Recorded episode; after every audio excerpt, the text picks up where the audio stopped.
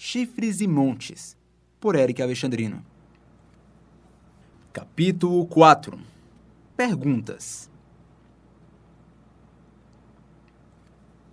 O grupo passou o resto da noite caminhando pela mata, com ocasionais momentos de alerta quando o som de cavalos e cavaleiros vinha da estrada principal. Com o nascer do sol, veio a segurança de que não eram mais seguidos e passaram a prosseguir pela velha estrada, pois a densidade da floresta os atrasaria. Algumas horas depois do dia clarear, pararam para descansar. Ninguém tinha sono, mas a fadiga chegou a todos. Até Murdoch tirou parte de sua armadura para relaxar. Montaram acampamento alguns metros dentro da mata.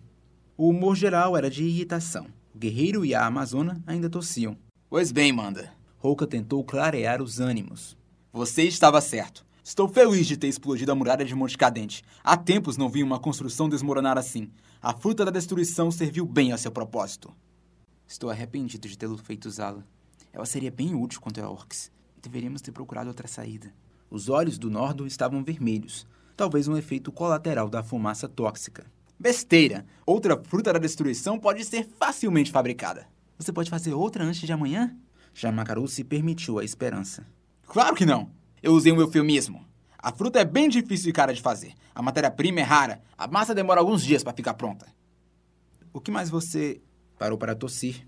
O que mais você tem nesses seus bolsos? Só tenho mais oito bolas de fogo, um sopro do dragão, alguns explosivos pequenos que só servem para encantar e distrair pessoas, óleo, fogo falso. Não muito. Preciso recarregar logo. Pensei que você tinha recarregado em Monte Cadente. Gonelei perguntou. E você acha que uma cidade fraca daquela vai ter o que eu preciso? Isso me lembra, mago. Murdoch exclamou. Preciso elogiá-lo pela incrível forma que você queimou todos o atrás. Não esperava que você tivesse algo tão poderoso. Eu aprendi uma coisa ou outra desde a última vez que nos encontramos, Murdoch. Obrigado. É sempre bom ver o fruto de seu trabalho queimando e destruindo as coisas. Eu devo um pedido de desculpas a você, Roca. O guerreiro disse, impressionado. Aquele fogo que você soprou da boca, aquilo é magia, sem dúvida. Roca sorriu maliciosamente antes de falar.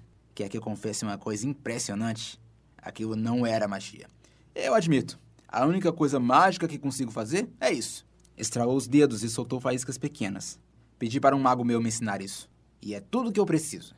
Tecnicamente, ainda me faz um mago do fogo. Não vou abandonar o título. Então, como faz para cuspir chamas? De forma muito mais incrível que qualquer feitiço poderia fazer. Mostrou o cantil de couro. Essa é uma mistura líquida de alguns elementos inflamáveis. Impressionantemente, ela por si só não é inflamável, mas quando misturada com os ácidos gástricos do estômago, vira uma coisa perigosa.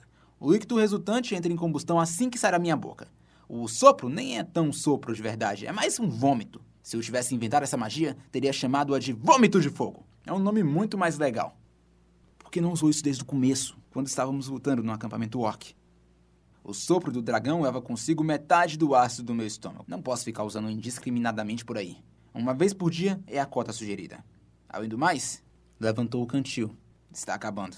Ao meio-dia, o grupo voltou a prosseguir viagem. Antes de partir, Gonelei usou seu sopro restaurador no irmão e na Amazônia, então todos estavam relativamente descansados. Enquanto caminhavam, foi Murdoch, agora com a garganta desobstruída, que puxou o assunto que todos queriam saber. Então, Roca, eu tenho algumas perguntas para você. Sim, sim. O alquimista suspirou, sabendo que o momento inevitável chegara. Perguntem à vontade, responderei tudo. O principal questionamento, tanto de Murdoch quanto de Gonelei, era o que Cromogor estava fazendo de tão importante ou terrível em Monte Crescente. Era o óbvio. Antes que qualquer uma delas pudesse externar isso, porém, Gemacaru partiu para o assunto que realmente importava. Quantos anos você tem? O quê? Não, manda! A sacerdotisa o repreendeu. O que queremos saber é Antes que ela pudesse completar a frase, Rouca começou a gargalhar. Você sabe das coisas, jovem Nordo. Tentou se conter. Não conto a minha idade há muito tempo, mas se você quer fazer a conta por mim, é fácil. É só somar a idade do Império mais 30. Mas o Império tem mais de 500 anos. Como? O guerreiro ficou boquiaberto. O Império tem 742 anos. Murdoch informou. Você dificilmente parece uma pessoa tão velha assim, Rouca. Eu sei. Eu me cuido. Ronca geralmente desconversaria a partir dali, mas vendo os olhares curiosos e assustados de seus aliados, resolveu contar toda a verdade. Suspirou profundamente. Eu era jovem todo. Deveria ter menos 70 anos, por aí. Eu estava com medo de morrer. Muito medo. Lembre-se disso. Juventude, tolice e medo são os ingredientes perfeitos para tomar as decisões erradas. As memórias daquela época eram nebulosas e por vezes Rouca se encontrou questionando a veracidade delas. Sua vida era eterna, mas sua memória era finita. Uma pessoa se aproximou de mim. Me prometeu a imortalidade. Eu aceitei, não pensei duas vezes. Quem recusaria? E o preço que ela cobrou era muito baixo. O fim. Então é isso? Jamacaru, apesar de impressionado, achou a história decepcionante. Você não morre. Ah, claro que eu morro. Conheço a sensação da morte melhor do que qualquer defunto. O tom animado de Rouca não combinava com o conteúdo de suas palavras. E também envelheço como qualquer um. Mas quando eu morro, reapareço como um bebê, em frente ao meu primeiro túmulo. Minha família ainda mora na mesma cidade 700 e um bocados de anos depois. Eles sabem, eles cuidam de mim. Isso soa como imortalidade, mas nem tanto. Gonelei refletiu. Você renasce. Contudo, mesmo como um bebê, eu mantenho todas as minhas memórias. Rouca esclareceu. Acho que essa é a pior parte. A, a pessoa que me deu esse dom tira tudo de mim. Tudo que eu aprendi naquela vida. Cara talento, cara lição. Eu tenho até que aprender a falar e ler de novo. Mas as memórias ficam. Rouca continuou, excitado. Acredite se quiserem, mas duas vidas atrás, como Prodis, o paladino, eu matei Melkisp, o dragão azul. Eu lembro dos detalhes, eu conhecia a minha espada como se fosse um amante. Eu sabia quando atacar, quando desviar. Eu sabia todas as orações do meu Deus. Eu sabia como provocar o mundo para me deixar mais forte. Eu sabia muitas coisas. Hoje eu só lembro que sabia, mas não sei mais. Isso explica seu comportamento com o idiota Monchart ontem. Murdoch pontuou. Pois é. Quem diria que o descendente de um homem tão bondoso como Moneu seria um babaca? Deu os ombros. É. Enfim, agora vocês sabem. Em cada vida eu tento fazer algo novo. Na última vida antes dessa, eu fui Bravori, Bravori era fazendeiro. Foi uma péssima ideia. É muito chato. Eu, minha esposa e meus filhos fomos assassinados por ladrões. Gonelei ficou em dúvida se acreditava no relato ou se aquele era apenas mais um dos devaneios de Rouca. Independente disso, precisava trazer a conversa para o que precisavam saber. Rouca falou alto para interromper o diálogo. Apesar de sua história de vida, de vidas, bem, apesar de ela ser muito interessante, Precisamos ouvir você falar sobre como agora e seu objetivo. Ah, sim, isso. É óbvio. Não sei como vocês não deduziram ainda. É só prestar atenção. Ele quer ressuscitar a princesa Nosfera. Simples, fácil. Complicado, difícil. Ela corrigiu. Como ressuscitar uma pessoa que morreu há mais de 700 anos? É simples, sério. Rouca contava nos dedos. Ingredientes: ossos do indivíduo que você planeja trazer de volta à vida. Os da princesa Nosfera estão na torre dela, de acordo com a lenda. Também é necessário um hospedeiro compatível e, por último, mas não menos importante, uma pérola necromante. Modo de fazer: você mata o hospedeiro e, em menos de 5 minutos, é importante o corpo ainda ter cheiro de vida, você deve inserir um dos ossos do indivíduo a ser ressuscitado dentro do corpo do hospedeiro. Não importa o lugar, contanto que o osso esteja dentro do corpo e tenha contato com o sangue. Após isso, você deve segurar a pérola necromante em cima do corpo e recitar: A morte é passageira. Retorne, nome de quem você quer que seja ressuscitado. Se não der certo, é porque o hospedeiro é incompatível. Mas é só tentar de novo. Contanto que se lembre que o osso desperdiçado não pode ser usado de novo. Nesse sentido, o número de tentativas é limitado. Jamacaru e Gonelei estavam horrorizados. É isso, é isso que vão fazer, que vão fazer com, a, nossa, com irmã? a nossa irmã? Falaram ao mesmo tempo. Rouca, alheio ao ambiente, continuou. Detalhe importante: existem variáveis no ritual, mas se alguém que já tenha contato com a magia estiver realizando, fica mais fácil de dar certo. Se for um necromante, então, perfeito. E mais, Sacrifícios de sangue. As pessoas subestimam a atividade de sacrifício de sangue. Fazê-los também ajuda no ritual. Chamakaru, irado, segurou Rouca pela camisa e o jogou no chão. Você sabia que iam fazer isso com a nossa irmã o tempo todo e não falou? Mordok cerrou o aperto em sua lança, preparada para proteger o alquimista. Controle-se, manda, Gonelei ordenou, apesar de também estar visivelmente abalada. Peço perdão. Rouca soava estranhamente sério, mas não é como se eu pudesse sair falando isso por aí. Ele se levantou, mostrando as mãos em sinal de paz. O que são essas pérolas necromantes? É ela que você busca? Por quê? A sacerdotisa não se conteve nas perguntas. As pérolas necromantes são artefatos criados com o propósito de trazer pessoas de volta à vida. Não são como uma simples magia de fazer os mortos levantarem. Elas efetivamente trazem alguém de volta. O hospedeiro é só a primeira casca necessária.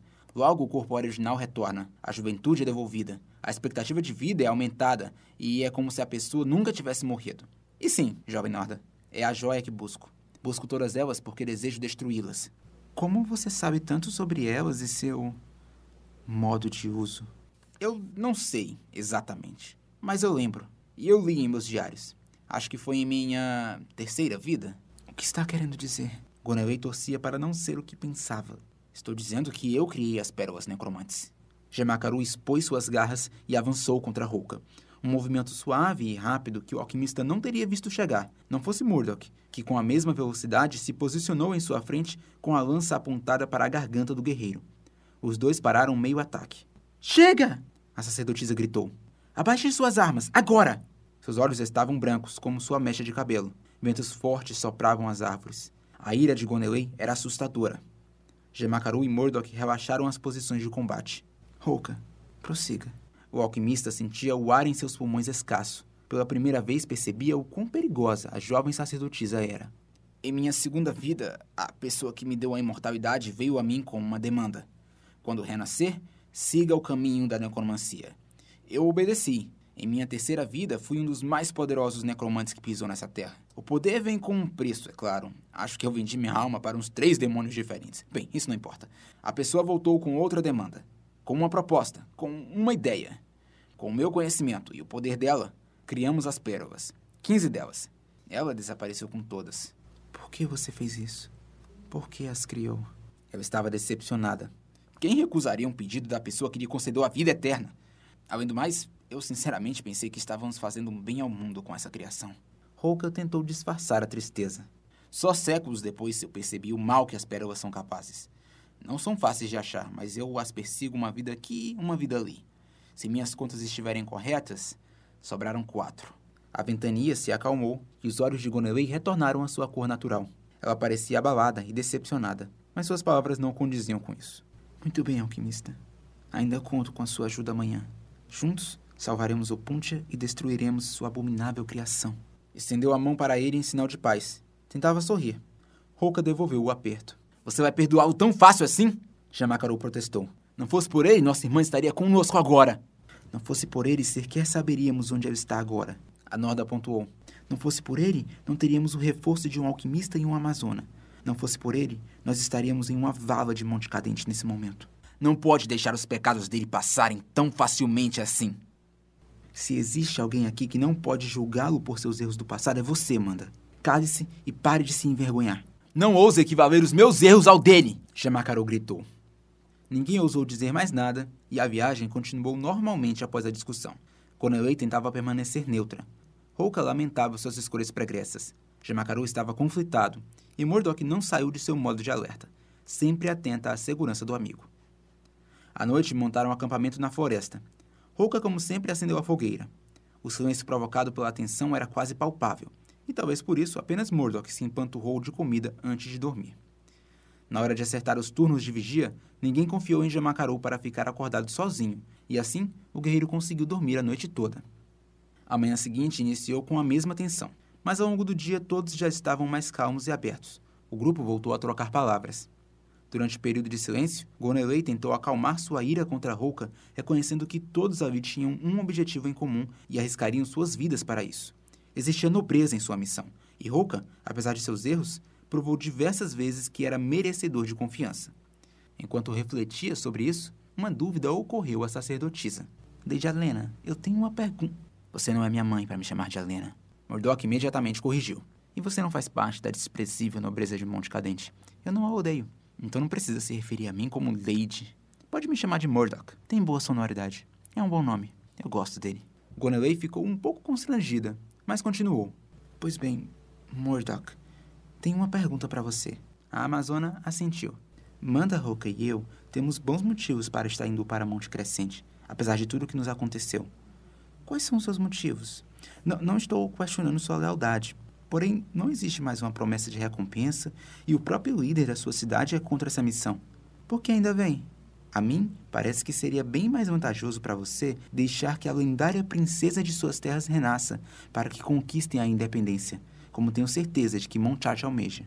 Murdoch não precisou pensar para responder. Seu erro é achar que qualquer uma das minhas ambições se alinham com aquela cidade. Para mim, Monte Cadente poderia queimar. Eu não ligaria. Nada me prende àquele lugar. O desprezo em seu rosto era claro. Dinheiro também não importa tanto. Contanto que eu consiga comprar armas novas e armaduras eficientes, estou satisfeita. O título de nobreza ajuda pelo menos nisso. Em suma, eu vivo por uma coisa mais básica. Que seria.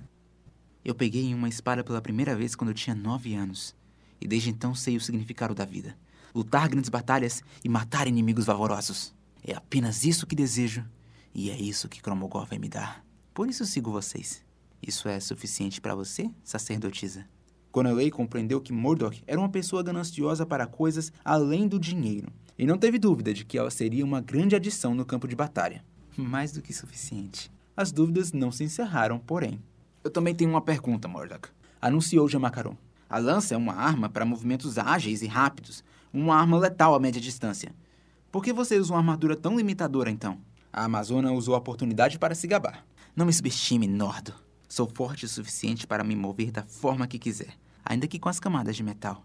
Além do mais, você pensa pequeno. A armadura me dá a liberdade de ousar mais contra o adversário. Eles nunca assumem que você vai se aproximar demais quando vem a lança, porque geralmente ninguém faz isso. Eu faço. A armadura me protege. A lança me dá um leve fator surpresa. Jamakaru refletiu sobre isso por um tempo. A conversa continuou.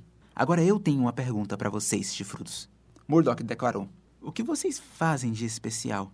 Sei que tem as garras e os chifres, mas tirando isso, o que os fizeram ganhar a alcunha de elfos demoníacos? Vocês têm poderes malignos? Sacrificam e bebem o sangue de crianças? Conseguem invocar demônios à vontade? Os chifres são a marca de deuses das trevas que seus antepassados louvavam? Gonaway pensou por alguns instantes antes de responder. Além dos chifres e das garras. Ah, Manda e eu somos bem silenciosos quando queremos, mas isso veio com a prática. Força física é algo fácil de se cultivar. Então acho que se treinássemos intensamente, poderíamos ter um corpo tão aprimorado quanto o seu. E a magia? Bem, eu até achava que era algo inato, mas um mago me contou uma vez que pode muito bem ser aprendida. Quanto aos chifres, não é a marca de nenhum deus. Nem precisamos beber sangue, nem matamos crianças. As lendas do nosso povo dizem que nascemos da terra, e os chifres foram um presente dela contra os maus que a assolam. Mas isso é mais uma lenda do que qualquer coisa. De modo geral, porém, somos tão normais quanto qualquer outro ser da Terra, sejam humanos como você, ou anões, ou até mesmo elfos. Isso se você considerar o quão infinitamente mais belos somos, Gemácaro acrescentou, passando as mãos pelos próprios chifres. Se vocês são tão comuns, não faz sentido serem tratados com tanta hostilidade por todo mundo. E a forma como espalham histórias macabras sobre vocês. Você procura motivos nas coisas óbvias, Hulk se interpôs. O Império ressente a Mata Branca por nunca ter sido conquistada. São inimigos difíceis em uma terra que conhecem muito bem. E se você não pode vencê-los. Junte-se a eles? Murdoch sugeriu. O quê? Não! Envenene a opinião do resto do continente sobre eles até o país ficar isolado do resto do mundo. Foi um lento processo, mas se o imperador pudesse ver o resultado hoje em dia, ficaria satisfeito. Como eu disse antes, o cara não era flor que se cheire. Até os humanos que vivem na Mata Branca são mal vistos por aqui. Para ser justo, também não somos muito receptivos com imperiais. É um sentimento mútuo, Jamakaru destacou. Então, sanamos suas dúvidas? Guanabei quis saber, amigavelmente. Murdoch confirmou, olhou para baixo por um instante e trouxe outro questionamento. Qual o significado da sua roupa? Apontava para a mini saia da sacerdotisa. O que chique significa? Ante a questão, Jamakaru começou a gargalhar e completou. É verdade. O que isso significa e por que você faz questão de mostrar nas suas roupas, dona Chique Chique? Goneley revirou os olhos para o irmão e tentou explicar da melhor forma possível. Todo nordo nasce com a habilidade de manifestar espinhos, geralmente pelas mãos e geralmente na forma de garras na ponta dos dedos. Ela expôs as próprias garras em todos os dedos, com exceção dos indicadores. Mas variações disso não são raras. Os espinhos de nosso irmão Puntia, por exemplo, são curtinhos e nascem em grande quantidade na palma das mãos dela. Entretanto, existe uma formação de espinhos que é bastante rara. Aparece uma vez a cada 100 anos. Essa aqui. Do seu indicador direito brotou cinco espinhos longos e circulares. Pareciam uma flor. Ao mexer o dedo, a flor espinhosa fez um discreto som de chocalho. No idioma mata-branquense, nós chamamos essa forma de chique. Eu, porém, fui abençoada não com um, mas com dois chiques. A mesma formação de espinhos nasceu de seu dedo indicador esquerdo. Por isso as palavras bordadas na minha saia. Não, não, não. Jamakaru protestou. Você contou a história pela metade. Eu contei tudo o que era relevante saber, Manda. A sacerdotisa tentava parecer calma, mas suas bochechas coravam. Não contou, não. Ele não conseguia conter as próprias risadas. Se voltou para Murdoch. Não sei se você notou, mas o nosso chique se pronuncia exatamente da mesma forma que a palavra chique do idioma imperial. Chique significa elegância, bom gosto, requinte e até um pouquinho de nariz em pé, né? Coincidentemente, essas são qualidades que descrevem perfeitamente minha irmã Gonelei. Ela sempre teve muito orgulho e sempre se gabou muito dos seus chiques e sempre andou chocalhando-os por aí, desde criança. Um dia, do nada, passou a usar essa palavra em todas as roupas que tinha. Em nossa cidade, Delicara Gonolei é conhecida como Dona Chique Chique. Voltou a gargalhar. Rouca se intrometeu na conversa. Eu não pensaria que chique seja necessariamente uma palavra que a descreva, cara sacerdotisa. Você me parece uma pessoa serena e humilde. Isso mesmo. A Norda foi rápida em concordar. Obrigada, Ruka. Eu acredito que essas são palavras que me descrevem melhor. Suas bochechas ainda estavam vermelhas. Que nada, Jamacaru interrompeu. Vocês só não conhecem a dona Chique Chique direito. Quem é que sai por aí com uma palavra dessas bordada nas roupas? Eu saio, ué. Gunaway soava mais indignada do que irritada. Eu tenho orgulho de uma característica minha e gosto de exibir isso. Qual é o problema? Se chama ter uma personalidade, irmãozinho. Você deveria tentar. O deboche em sua voz indicava que ela não levava suas provocações tão a sério. Eu não tenho culpa se você não tem nada sobre você mesmo que você se orgulha tanto assim. A zombaria era direcionada a Jamacaru, mas foram Roca e Murdoch quem sentiram. Eu tenho algo em mim da qual me orgulho, informou o falso mago. Fogo! Seria essa a palavra que eu usaria em minhas roupas. Eu também, a Amazona declarou. Força! É da minha força que eu mais me orgulho. Pois se quiserem, eu mesma posso bordar essas palavras em algumas peças de vocês depois de resgatarmos a Upo. A sacerdotisa ofereceu. Mas só de vocês dois. Com o clima mais ameno, o grupo se recolheu para descansar assim que o sol se pôs. No dia seguinte, acordariam cedo e caminhariam o dia todo sem descanso. Precisavam chegar a Monte Crescente antes do anoitecer. A lua minguante era apenas um fio de luz branca, que logo desapareceria. Novamente, Jamacaru ficou sem nenhum turno de vigia, o que significava um descanso reduzido para os outros. Coneley ficou com o primeiro turno, seguida por Murdoch. Quando Roca finalmente acordou para ocupar seu turno, nas últimas quatro horas da noite, a fogueira estava apagada e os sons da natureza ao redor estavam ausentes. Uma hora depois de assumir o seu turno, o alquimista ouviu sons bruscos dentro do acampamento. Suspeitou que um de seus colegas estava tendo um sonho desagradável. Matar você agora seria simples, Jamacaru pronunciou na escuridão. Rouca não tinha medo da morte. Por que não mata, então? Mesmo no escuro? Era fácil supor suas expressões pela voz. Porque seria hipocrisia da minha parte. Todos nós fizemos coisas questionáveis no passado. Ninguém é inocente. Isso é um pensamento sensato? Se surpreendeu. É com você mesmo que estou falando, jovem Manda? O guerreiro sorriu levemente. Eu sei. Nem parece coisa minha. Eu até diria que você deu sorte de Gonela estar aqui. Mas eu não vou a lugar nenhum sem ela e Opuntia. Então não seria exatamente sorte. Elas são minha consciência.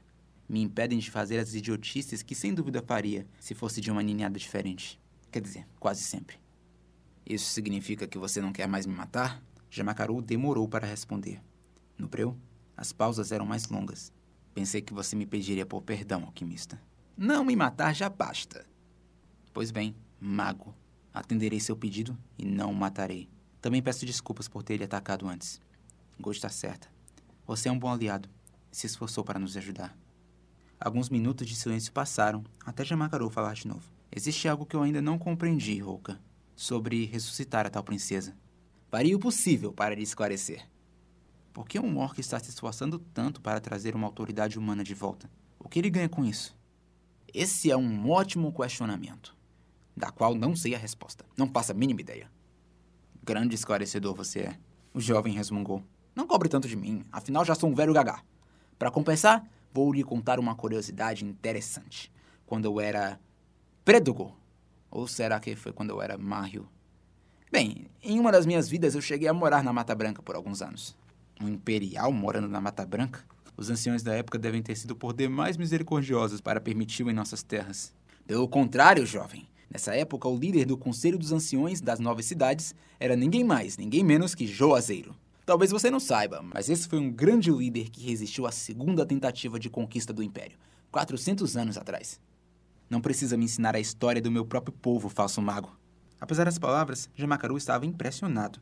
Juazeiro era o ancião mais lembrado e amado por seu povo. O que você fez para ele deixá-lo ficar? Ora, o que você acha que eu fiz? Lutei lado a lado aos nordos e aos humanos matabranquenses contra as investidas imperiais. Eu era um druida na época, eu acho. Mas ainda não contei a melhor parte. Minha fiel companheira de batalhas era Prunifera. Ou melhor, eu era o fiel companheiro dela. Prunifera foi a mais talentosa guerreira norda que já viveu.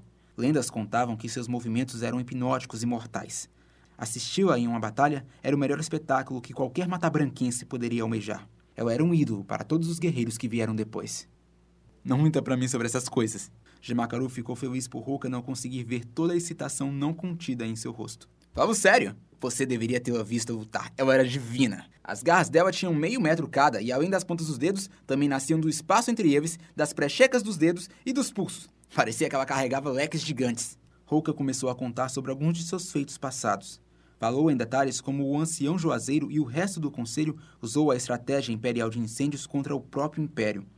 Contou que o prato favorito de Prunifera era carne de carneiro cozido ao molho de uva salgada explicou como conseguiu arrancar o coração do dragão azul Melkisp depois de ser devorado. Lamentou ter sido assassinado por um grupo de heróis em seus anos de necromancia. E gargalhou ao se recordar de como foi perseguido por quase toda a nobreza do império quando era um bardo viajante espalhando canções nem um pouco lisonjeiras sobre a alta sociedade. Você se lembra da sua primeira vida? Nada além de pontos importantes sobre como escolhi essa vida de morte e renascimento. A maioria das minhas lembranças já não volta tanto assim. Às vezes me contam sobre quem eu era e eu ainda tenho meus diários para ajudar. Rouca parecia pouco confortável falando sobre o assunto. Ainda faltava algumas horas para o nascer do sol. Jamacaru tomou para si o tempo restante e disse ao alquimista que poderia descansar. Rouca dormiu sem preocupações. No dia seguinte, Gonaway e Murdoch ficaram surpresos ao ver os dois em bons termos, porém nada disseram e a viagem prosseguiu. Antes do meio-dia, o grupo já conseguia ver o topo da torre de Monte Crescente uma fina linha marrom no horizonte. Rouca chamou a atenção para as pequenas manchas verdes na elevação. Aquelas são raízes de carvalho e trepadeira. A mata subiu tão alto assim? Conway comentou. É um lugar verdadeiramente abandonado. Bem, é um castelo abandonado, mas as raízes não chegaram lá por causa disso. Elas fazem parte da fundação do monumento. São a razão pela qual conseguiram construir um castelo tão alto sem que ele tombasse no próprio peso. Gonaway e Jamakaru não compreenderam a informação. Uma árvore que cresce daquela altura provavelmente era secular desde antes da construção do castelo. Teria a princesa se aproveitado de uma estrutura que já estava lá? Vocês não ouviram o que eu disse? Aquele é um carvalho trepadeira. Trepadeiras usam de estruturas já existentes para subir. Esse tipo de carvalho é como uma árvore canibal. Ele usa o corpo de outras plantas para subir e aos poucos matam elas, sufocando-as. A vantagem dele é que depois que sobe, não desce mais, mesmo que o alicerce inicial desabe. Suas raízes são fortes. E como a princesa conseguiu construir o castelo sem as raízes para sustentá-lo? E como as raízes cresceram sem um castelo para subirem? Roca mostrou seu sorriso de comerciante. Parecia que estava prestes a vender o melhor produto já inventado. A princesa era como você, jovem Norda. Bem, vocês sacerdotisas não gostam de admitir, mas pelo bem da comparação, ela era como você, uma druida elemental, conectada à terra. Ao seu comando, as raízes cresceram junto ao castelo. Formidável. O alquimista tinha nostalgia em seus olhos. Quando a cidade foi derrubada, a única construção que o imperador fez questão de deixar intacta foi Monte Crescente, o castelo. Por que a cidade não foi repovoada ou reclamada por outro nobre? Cuneley questionou. A lei diz que ninguém pode morar lá. Murdoch informou. Isso mesmo. Nos primeiros anos após a conquista dessa região, o imperador deixava uma guarda completa aqui, só para ter certeza de que ninguém viria. Os corajosos que tentavam eram executados. Com o tempo, as ruínas de Monte Crescente, a cidade se tornaram casa de fantasmas e demônios, se você quiser acreditar na crença popular. A verdade é que grupos clandestinos vão lá o tempo todo, mas raramente ficam. Não há proteção contra orques e outras criaturas.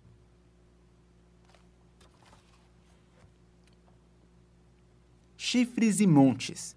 Texto, narração e edição por Eric Alexandrino. Obrigado por ouvir.